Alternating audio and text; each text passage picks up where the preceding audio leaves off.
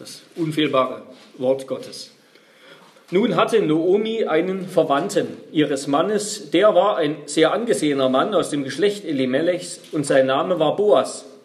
Ruth aber, die Moabiterin, sprach zu Noomi, Lass mich doch aufs Feld hinausgehen und Ehren auflesen bei dem, in dessen, in dessen Augen ich Gnade finde. Da sprach sie zu ihr, Geh hin, meine Tochter. Und so ging sie hin, kam und las Ehren auf dem Feld hinter den Schnittern her. Es traf sich aber, dass jedes Stück Feld dem Boas gehörte, der aus dem Geschlecht Elimelechs war. Und siehe, Boas kam von Bethlehem her und sprach zu den Schnittern, der Herr sei mit euch. Und sie antworteten ihm, der Herr segne dich. Und Boas fragte seinen Knecht, der über die Schnitter bestellt war, zu wem gehört diese junge Frau?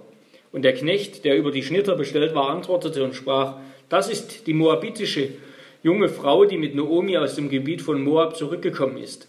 Und sie hat gesagt, lass mich doch auflesen und zwischen den Garben sammeln hinter den Schnittern her. Und sie kam und blieb vom Morgen an bis jetzt und ist nicht einmal kurz heimgegangen. Da sprach Boas zu Ruth, hörst du, meine Tochter, du sollst auf keinen anderen Acker gehen, um aufzulesen. Und begib dich auch nicht weg von hier, sondern halte dich da zu meinen Mägden. Dein Auge sei auf das Feld gerichtet, wo sie schneiden, und geh hinter ihnen her. Habe ich nicht den Knechten geboten, dass dich niemand antasten soll? Und wenn du Durst hast, so geh hin zu den Gefäßen und trinke von dem, was die Knechte schöpfen. Da fiel sie auf ihr Angesicht und neigte sich zur Erde und sprach, Warum habe ich vor deinen Augen Gnade gefunden, dass du dich um mich kümmerst, da ich doch eine Fremde bin? Da antwortete Boas und sprach zu ihr, Es ist mir alles erzählt worden, was du an deiner Schwiegermutter getan hast nach dem Tod deines Mannes, wie du deinen Vater und deine Mutter und dein Heimatland verlassen hast und zu deinem Volk gezogen bist, das du zuvor nicht kanntest. Zu einem Volk gezogen bist, das du zuvor nicht kanntest. Der Herr vergelte dir deine Tat und dir werde voller Lohn zuteil von dem Herrn, dem Gott Israels, zu dem du gekommen bist, um Zuflucht zu suchen unter seinen Flügeln. Und sie sprach, mein Herr, lass mich Gnade finden vor deinen Augen, denn du hast mich getröstet und deiner Magd freundlich zugesprochen obwohl ich doch nicht einmal wie eine deiner Mägde bin. Und zur Essenszeit sprach Boas zu ihr, Komm her und iss von dem Brot und tunke deinen Bissen in den Essig. Und sie setzte sich neben die Schnitter. Er aber gab ihr geröstetes Korn, und sie aß und wurde satt und ließ übrig. Und als sie wieder aufstand, um Ehren aufzulesen, gebot Boas seinen Knechten und sprach, Lasst sie auch, lasst sie auch zwischen den Garben auflesen und tut ihr nichts zuleide. Und ihr sollt auch aus den Ehrenbündeln etwas für sie herausziehen und es liegen lassen, damit sie es auflesen kann. Und ihr sollt sie deswegen nicht schelten. So las sie auf dem Feld bis zum Abend. Und als sie ausgeklopft hatte, was sie aufgelesen hatte, war es etwa ein Eva Gerste. Und sie hob es auf und trug es in die Stadt, und ihre Schwiegermutter sah, was sie aufgelesen hatte. Dazu zog sie heraus, was sie übrig gelassen hatte, nachdem sie satt geworden war, und gab es ihr. Und ihre Schwiegermutter sprach zu ihr, wo hast du heute aufgelesen und wo hast du heute gearbeitet? Gesegnet sei, der sich um dich gekümmert hat. Da sagte sie ihrer Schwiegermutter, bei wem sie gearbeitet hatte, und sprach, der Mann, bei dem ich heute gearbeitet habe, heißt Boas. Da sprach Naomi zu ihrer Schwiegertochter, gesegnet sei er von dem Herrn, der seine Gnade den Lebendigen und den Toten nicht entzogen hat. Und Naomi sagte ihr, der Mann ist mit uns nahe verwandt, er gehört zu unseren Lösern. Und Ruth, die Moabiterin, sprach, er sagte auch das zu mir, du sollst dich zu meinen Knechten halten, bis sie mit meiner ganzen Ernte fertig sind. Und Naomi sprach zu ihrer Schwiegertochter Ruth, es ist gut, meine Tochter, wenn du mit seinen Mägden ausgehst und man dich nicht auf einem anderen Acker belästigt. So hielt sie sich bei der Ehrenlese zu den Mägden des Boas, bis die Gersten- und Weizenernte vollendet war und sie wohnte bei ihrer Schwiegermutter. Ja, Wort des lebendigen Gottes. Liebe Geschwister, Gemeinde des Herrn Jesus Christus, die wenigsten Menschen in Deutschland heute, wahrscheinlich niemand von uns, verspürt noch solche Probleme, solchen Mangel, wie ihn Ruth und Naomi hier hatten, nämlich eben Hunger, ja, das Mangel, Mangel am Lebensnotwendigen. Essen, Obdach, Hygiene vielleicht. All das fehlt uns in der Regel nicht mehr. Aber in vielen Ländern, vielen Menschen in der Welt fehlt es immer noch, geht es durchaus noch ums Überleben. Unsere Not heute, das ist nicht länger das existenzielle Überleben, sondern das ist eigentlich die Suche nach dem guten Leben, nach dem Sinn im Leben, nach dem Glück des Lebens. Es fehlt uns vielmehr an, an dauerhaften zwischenmenschlichen Beziehungen. Es fehlt uns an tiefen, festen Bindungen. Wir haben andere Probleme, ja, die uns, die uns gerade unser Individualismus schafft. Wir leben in Zeiten globaler Kommunikation, aber viele Menschen sind trotz sozialer Medien und all diesen Dingen eigentlich einsam, besonders auch junge Menschen. Und diese ganze Corona-Krise, die hat interessanterweise gezeigt, wie angstanfällig unsere Gesellschaft ist, unsere Kultur ist. Ja, unsere Gesellschaft, die wahrscheinlich so sicher lebt, so viele Absicherungen hat, wie noch nie Menschen auf der Erde, ist trotzdem so angstanfällig. Und das Schöne in diesem Buch Ruth ist, dass wir nicht nur sehen, wie Gott sich um die existenziellen Nöte sorgt, also darum, dass man Essen und Trinken hat, sondern auch um die zwischenmenschlichen Probleme, dass er auch einen Sinn im Leben schenkt, dass er Freude im Leben schenkt. Aber Freude eben nicht auf, dem, auf der Grundlage, auf der sandigen Grundlage unserer Träume oder unserer Erfolge, sondern auf dem festen Grund der Bundestreue Gottes.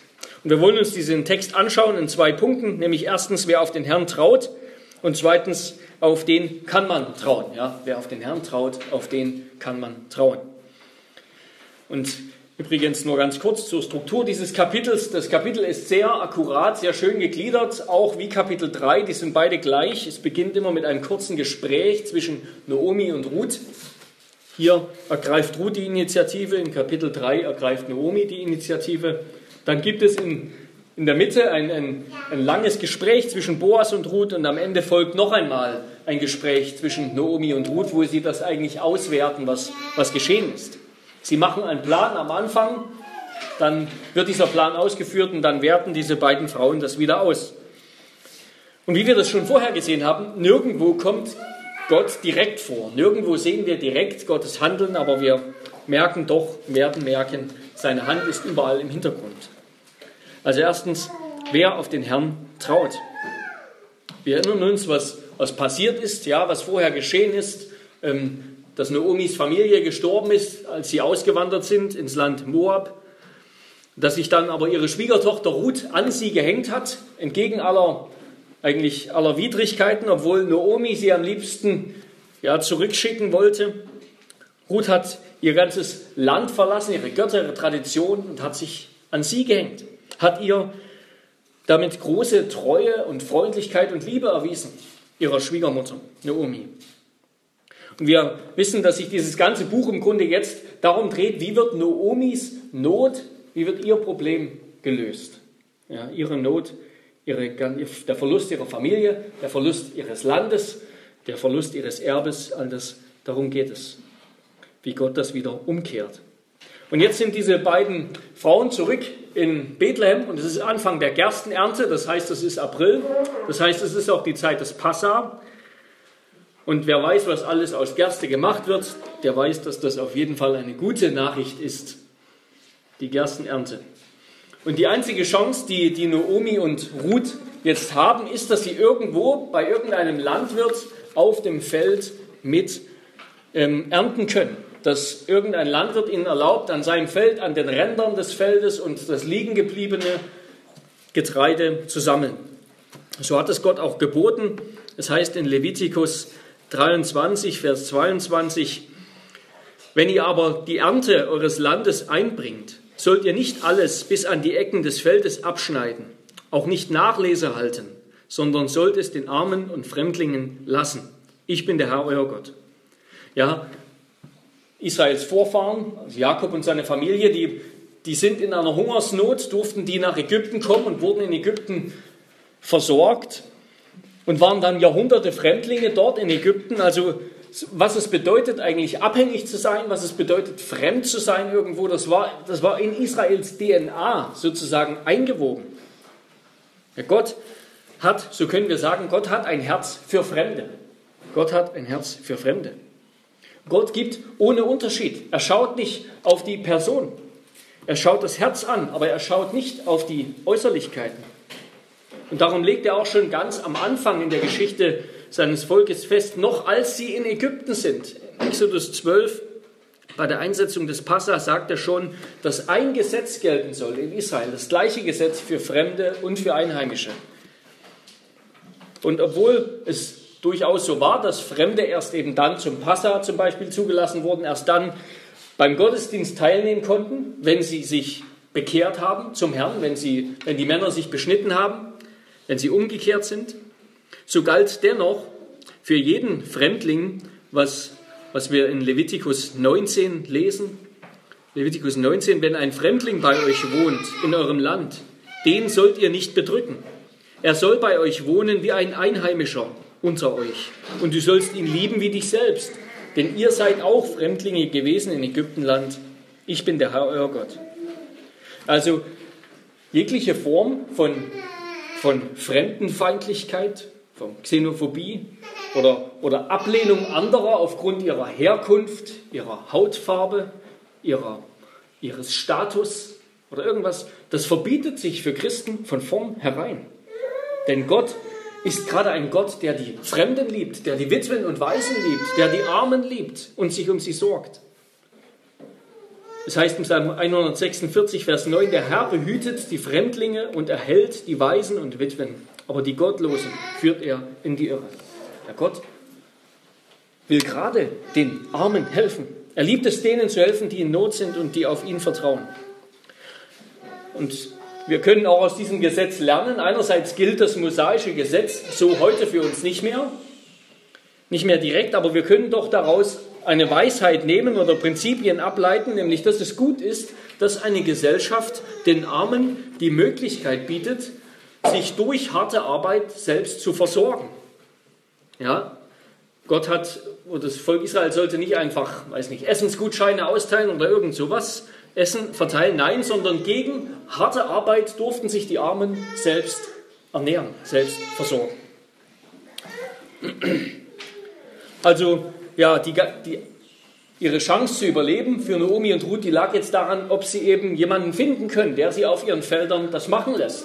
Weil leider auch häufig in Israel es so war, dass die Armen übersehen wurden, dass das nicht erlaubt war dass die Landwirte eben doch bis an den Rand alles abgemäht und alles eingesammelt und nichts mehr übrig gelassen haben. Ja, Fremdenfeindlichkeit ist so alt wie die Menschheit. Ja, Gott liegt Barmherzigkeit im Blut, können wir sagen, aber uns leider nicht. Und wir sehen, wie, wie Ruth zur Tat schreitet.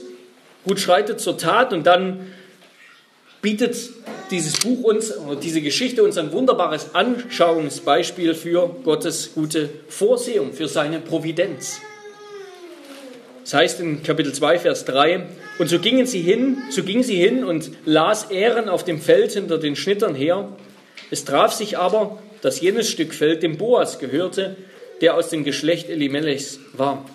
Wir könnten das auch übersetzen, dieses Es traf sich aber, das ist äh, tatsächlich im, im Hebräischen liegt der, der, der Fokus oder die Betonung auf dem Zufallscharakter. Also wir können sagen, wie es der Zufall so wollte. Ja, und wir wissen, dass der Autor damit natürlich betonen will, ja, hier hat Gott seine Finger am Spiel. Wie es der Zufall so wollte, landet sie gerade auf dem Feld von Boas und glücklicherweise kommt der Boas auch noch gerade an dem Tag, schaut sich das alles an und, sie, und kann sie so treffen. Es handelt sich also hier um eine wunderbare Geschichte von, von reformiertem Zufall, ja, von Gottes Vorsehung, seiner Providenz. Gott gibt genau zur rechten Zeit. Gott gibt genau zur rechten Zeit. Er, er vergisst uns nicht. Und wenn wir dann am Ende des Gottesdienstes dieses Lied von Paul Gerhard singen werden, befiehl du deine Wege, dann heißt es da auch eben, auch wenn es manchmal so scheint, als ob Gott uns vergisst, als ob Gott uns auf die Warteliste gesetzt hat und wir eben erst irgendwann dran sind und die Not aber immer mehr brennt unter den Fingernägeln, dann sollen wir Gott mehr glauben, Gottes Wort mehr glauben als unseren Umständen und, und ihm vertrauen, dass er treu ist, dass er uns nicht vergessen hat. Gott hat uns nicht vergessen, sondern er gibt zur rechten Zeit. Und Gott, Gott kann alles tun. Gott kann, Gott gibt manchmal auf übernatürliche Weise, durch Wunder, aber häufig auch ganz einfach auf natürlichem Weg, durch die Natur, eben darin, dass er das Getreide wachsen lässt, darin, dass er Menschenherzen uns zuneigt. Ja, Gott lenkt alle Wege, alle Herzen, alles ist in seiner Hand, betont das Alte Testament immer wieder. Auch die Herzen der Feinde des Volkes Gottes sind in Gottes Hand. Der Teufel ist, wie Luther so schön gesagt hat, eben ein Kettenhund, der Kettenhund Gottes, der an Gottes Kette liegt und nur das macht, was Gott ihm erlaubt.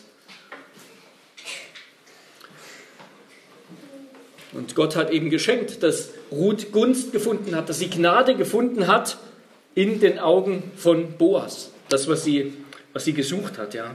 Lesen wir in Versen 2, 10 und 13, dass sie in Boas Augen Gunst oder Gnade gefunden hat.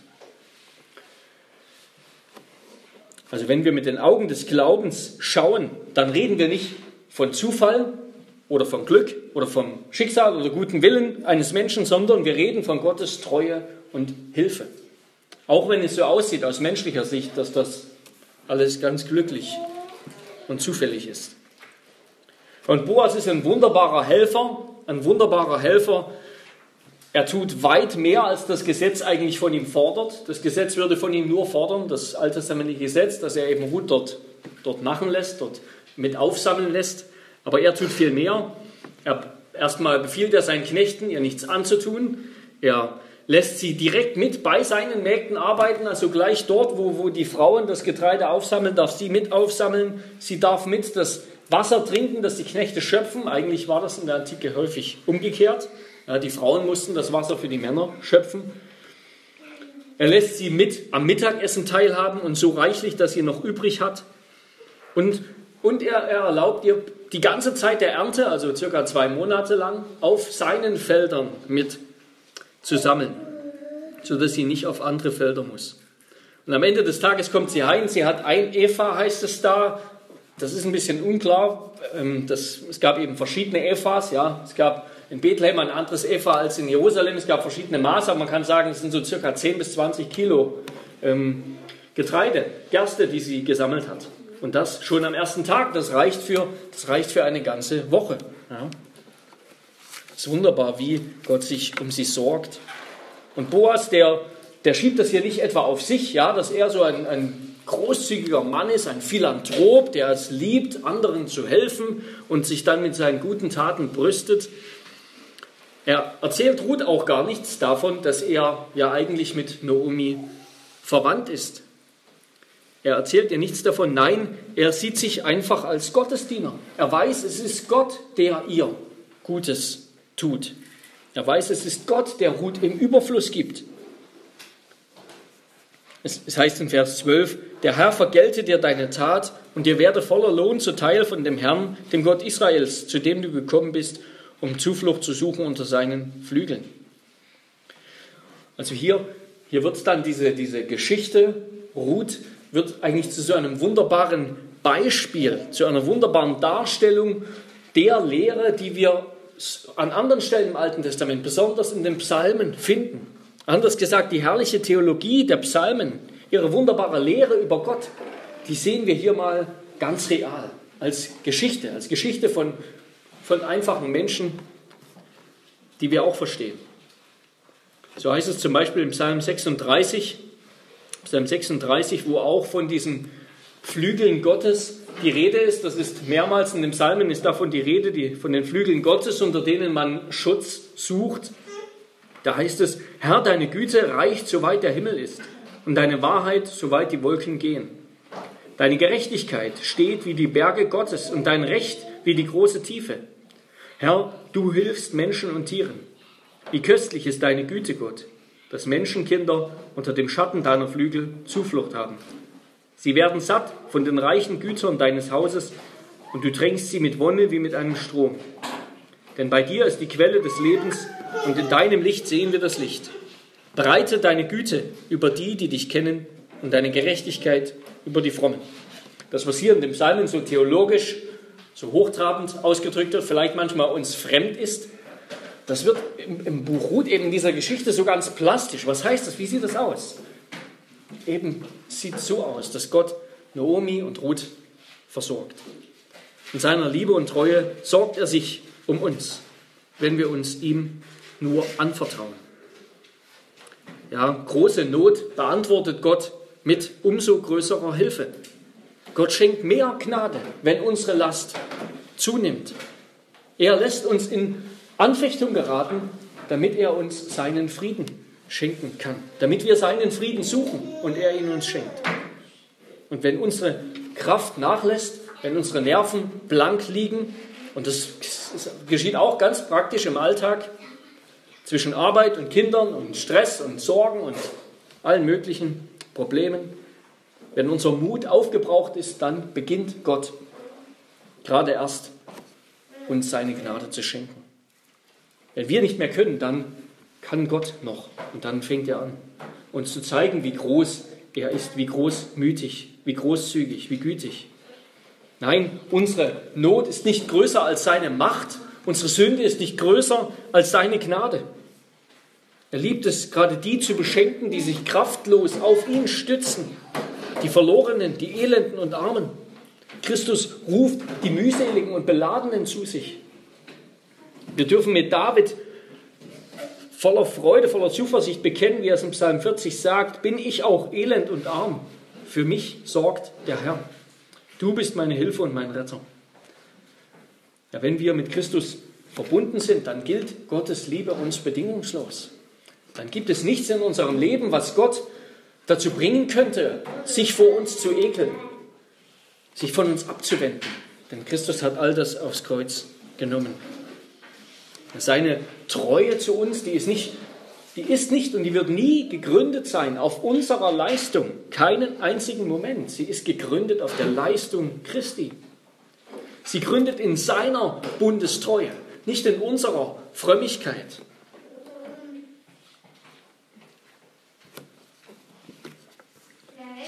ja, wie es in, diesem, in einem Lied heißt. Ähm, ihr erinnert euch vielleicht eben in diesem Lied, was Dorit da rumgeschickt hat in der Gemeinde, in diesem Lied He Gives Us More Grace. Da heißt es eben in der letzten Strophe, seine Liebe hat keine Beschränkung, seine Gnade hat kein Maß, seine Macht kennt keine Grenzen, denn aus seinem unendlichen Reichtum in Jesus segnet er und segnet und segnet erneut. So ist Gott. Er gibt im Überfluss. Er gibt im Überfluss dann, wenn wir nichts mehr haben.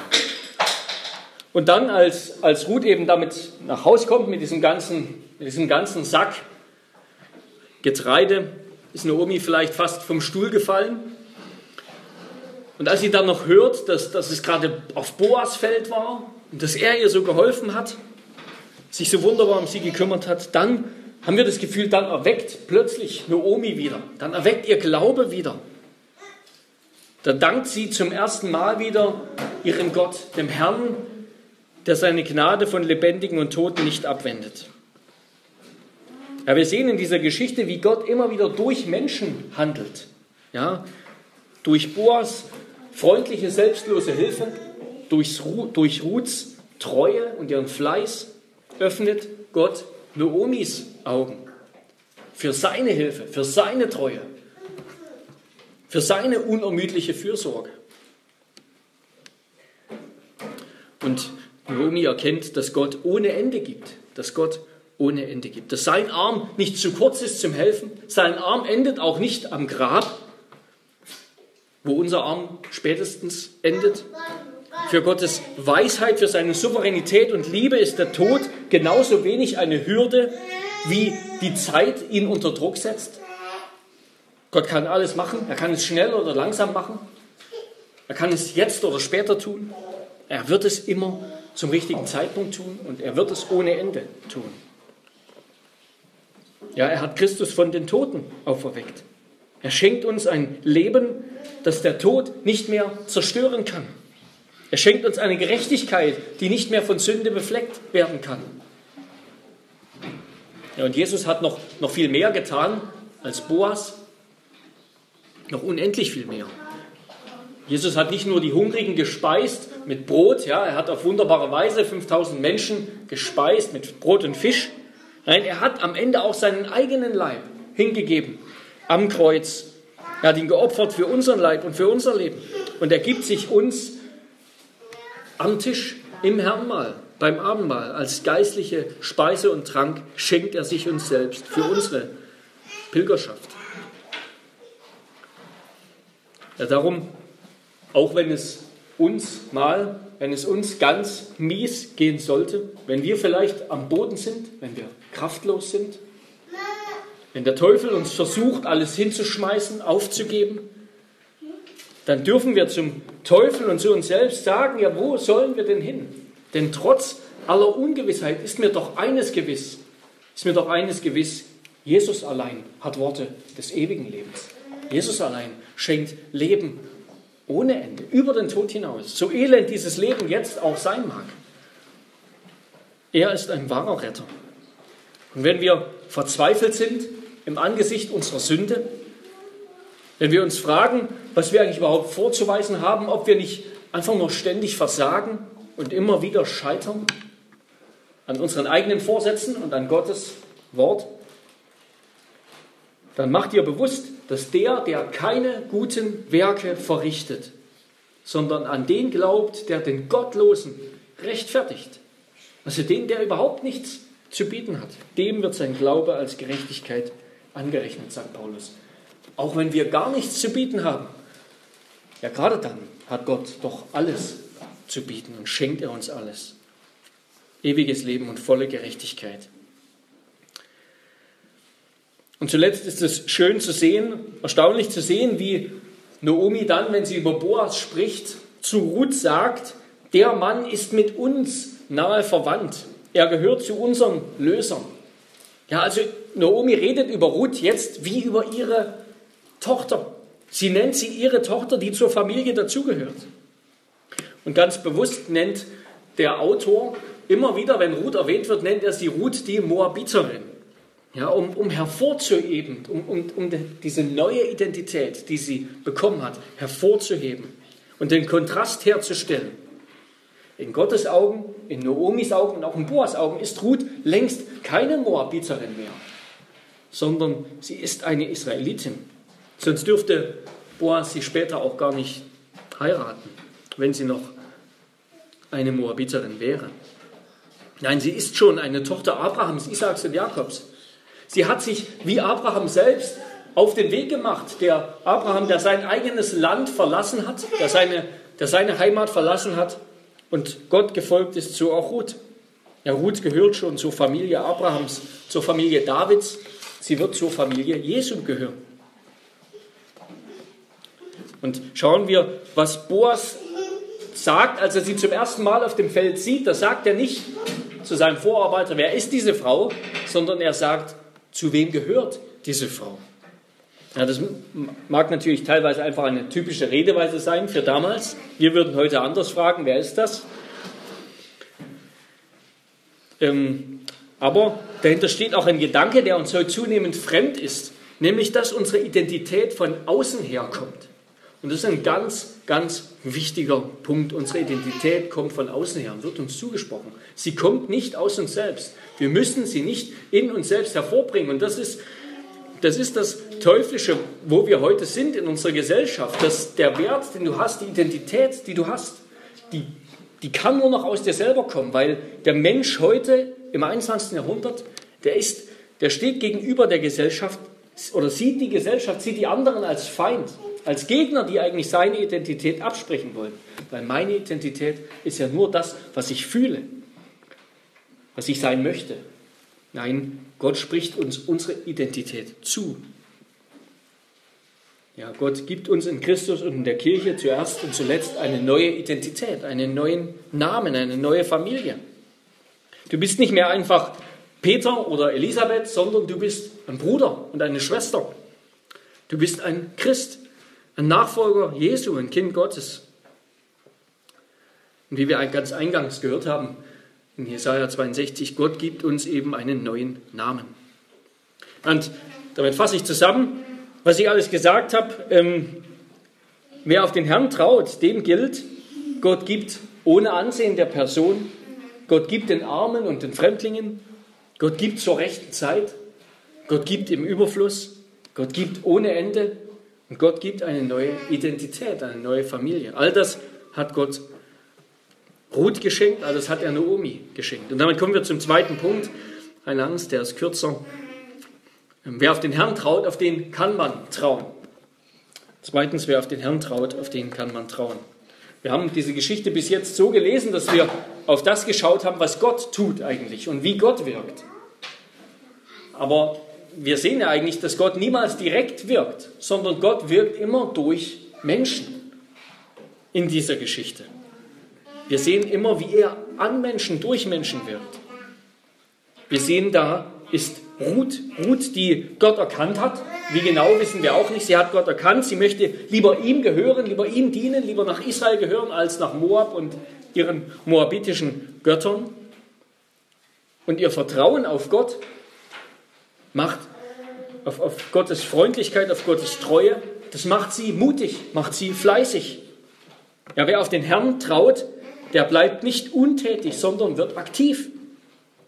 Glaube heißt nicht warten, bis Gott ein, ein Westpäckchen schickt, wie, wir, wie man in der DDR gesagt hat.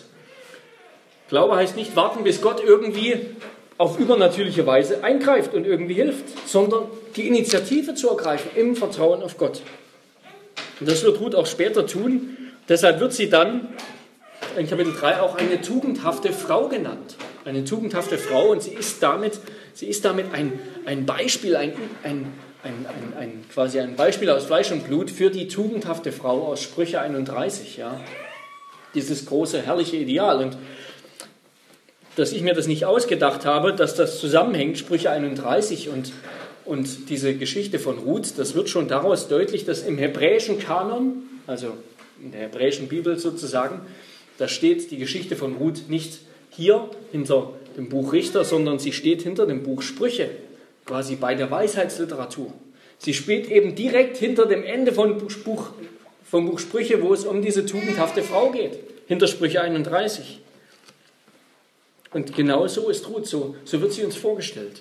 Als eine Frau, die von morgens bis abends ohne Pause arbeitet, die freundlich ist, die um Erlaubnis bittet, ob sie das vom Feld ernten darf, die sich aufopfert für ihre Schwiegermutter, die dankbar ist, wenn sie etwas empfängt, die demütig ist, die kein, die kein Anspruchsdenken, kein, keine Opfermentalität praktiziert, die wir heute nur allzu gut kennen, die fleißig ist und einfallsreich. Ruth ist uns ein Beispiel für so eine Frau. Und dann sehen wir Boas, Boas, der dem bewusst ist, ja, wenn wir sehen, wie er mit Ruth redet, dem bewusst ist, dass, dass all sein Reichtum, all sein Besitz, all das kommt von Gott her. Er wird ganz am Anfang in Vers 1 als ein angesehener Mann bezeichnet. Diese Bezeichnung, die, die kann ganz verschieden gemeint sein. Auch der, der Richter Jephthah, wenn ihr euch noch an den erinnern könnt, Richter 11 und 12, der wird auch so bezeichnet, obwohl der überhaupt kein, er war überhaupt kein moralischer Charakter. Ja, der hat ja seine Tochter geopfert. Erinnern wir uns. Ähm, bei ihm bedeutet dieses, dieser, diese Bezeichnung sowas wie tapferer Held oder großer Krieger. Hier meint diese Bezeichnung, dass, dass er eben ein angesehener Mann war. Es meint seine, sein Charakter, seine gesellschaftliche Stellung und auch sein, sein Reichtum.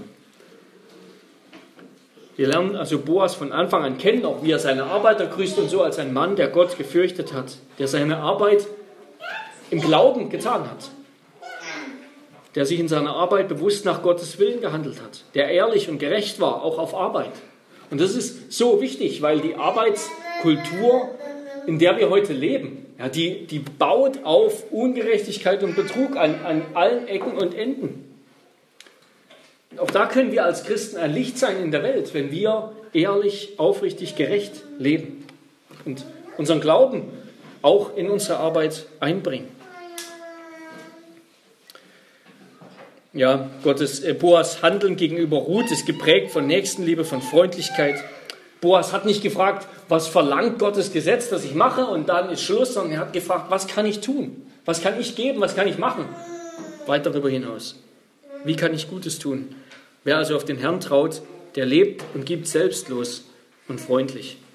Und zuletzt erweckt eben Noomi erneut der Glaube. Gott erweckt ihren Glauben wieder.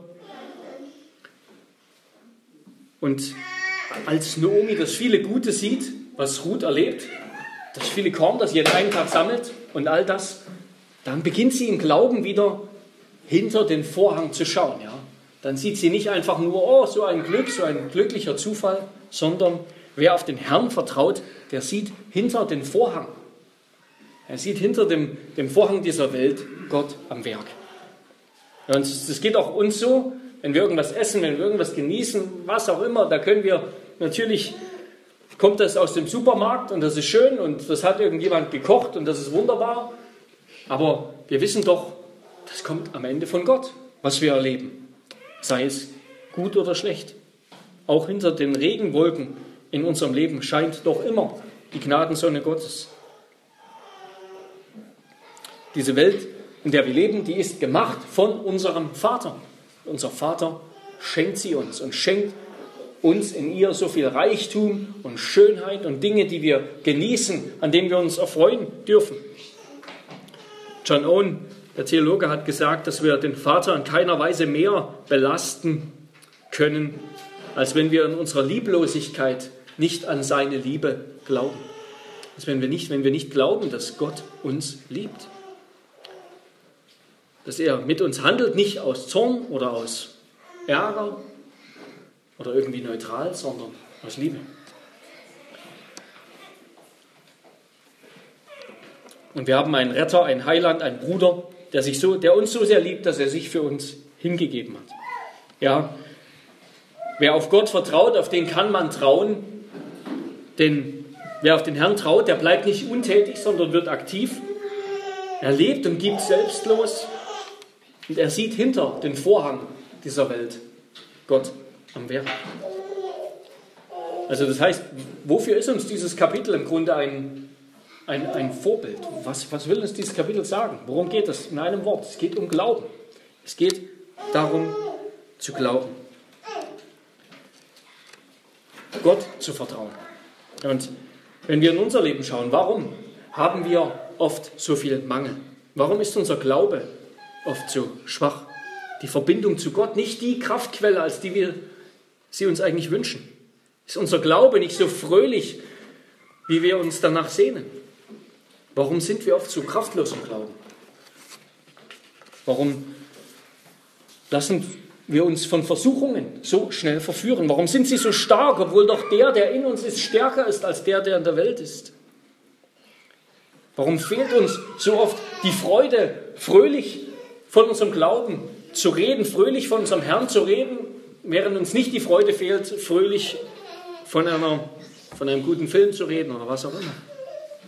Warum lassen wir uns so leicht beeindrucken, so leicht entmutigen von, von dem, was was wir in dieser Welt sehen, was Menschen über uns sagen, was andere über uns sagen?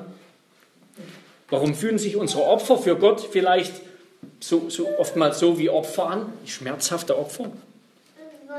Warum fühlt sich unser Dienst für Gott manchmal so wie eine Schinderei an? Was ist unser Problem? Das sind sicher eine Reihe von Problemen, aber ich denke, vor allem ist es unser fehlender Glaube oder dass wir zu oft in den Tag gehen und in die in die Welt hineinleben, in unser Leben hineinleben, ohne uns bewusst zu machen, wer wir eigentlich sind. Ja, wie, wie Boas gefragt hat, zu wem gehört diese junge Frau? Zu wem gehören wir? Wir gehören zu Gott. Lasst, macht euch das bewusst. Das ist Glauben, zu wissen, zu wem wir gehören. Und Glaube schafft damit am Ende eine neue Welt, eine neue Realität im Grunde. Er macht er gibt einen neuen Bezugsrahmen für alles. Er macht große Probleme klein und kleine Sünden groß. Er macht unerträgliches Leid vor einer Ewigkeit des Glücks eigentlich nur ja, winziger als ein Atom. Er macht Anstrengendes leicht, weil wir es gern tun und wissen, wer uns hilft. Der Glaube macht Opfer leicht, weil wir wissen, dass sie einen unendlich viel größeren Gewinn bringen für uns, als das, was wir opfern. Ja, Glaube gibt uns eine völlig neue Realität und kann uns auch eine Gewissheit und einen Trost schenken. Wenn wir glauben, haben wir alles. Wenn wir glauben, haben wir Gott. Ja, Kleinkinder, Babys, die sind völlig hilflos, völlig abhängig und doch strahlen Kinder viel öfter vor Freude als, als wir, ja, die wir genug haben, die wir alles machen können, was wir wollen vielleicht, uns kaufen können, was wir wollen oder was unser Herz erfreut. Kleinkinder strahlen immer dann, wenn ihre Eltern da sind, wenn sie denen nahe sind, denen sie bedingungslos vertrauen, ohne zu wissen, was das bedeutet natürlich, auf die sie geworfen sind von Mutterleibe an. Und sie wissen, dass sie nichts dafür bekommen. Sie wissen sie mal, sie bekommen nichts dafür, dass sie lächeln. Sie können ja noch nicht einmal Danke sagen. Sie bekommen einfach alles, weil sie geliebt werden. Und genauso ist es auch mit uns. Ja. Wir sind immer in der Gegenwart Gottes. Und wenn wir öfter eben über den Vorhang oder hinter den Vorhang schauen, auf Gott, der bei uns ist, auf Gottes Wort, das er uns gegeben hat, dann können wir uns auch viel getroster wie ein Kind freuen und wissen, wir sind nicht alleine. Wir sind Kind des Schöpfers. Wir sind Freund des Erlösers. Wir sind Tempel des Heiligen Geistes. Wir sind geliebt von dem, der niemals untreu wird, der niemals seine Zusage vergisst, dessen Barmherzigkeit jeden Morgen neu ist. Ich wünsche mir für mich und für uns, dass wir anders glauben, lernen, zu lernen, tiefer glauben zu lernen. Amen. Lasst uns beten.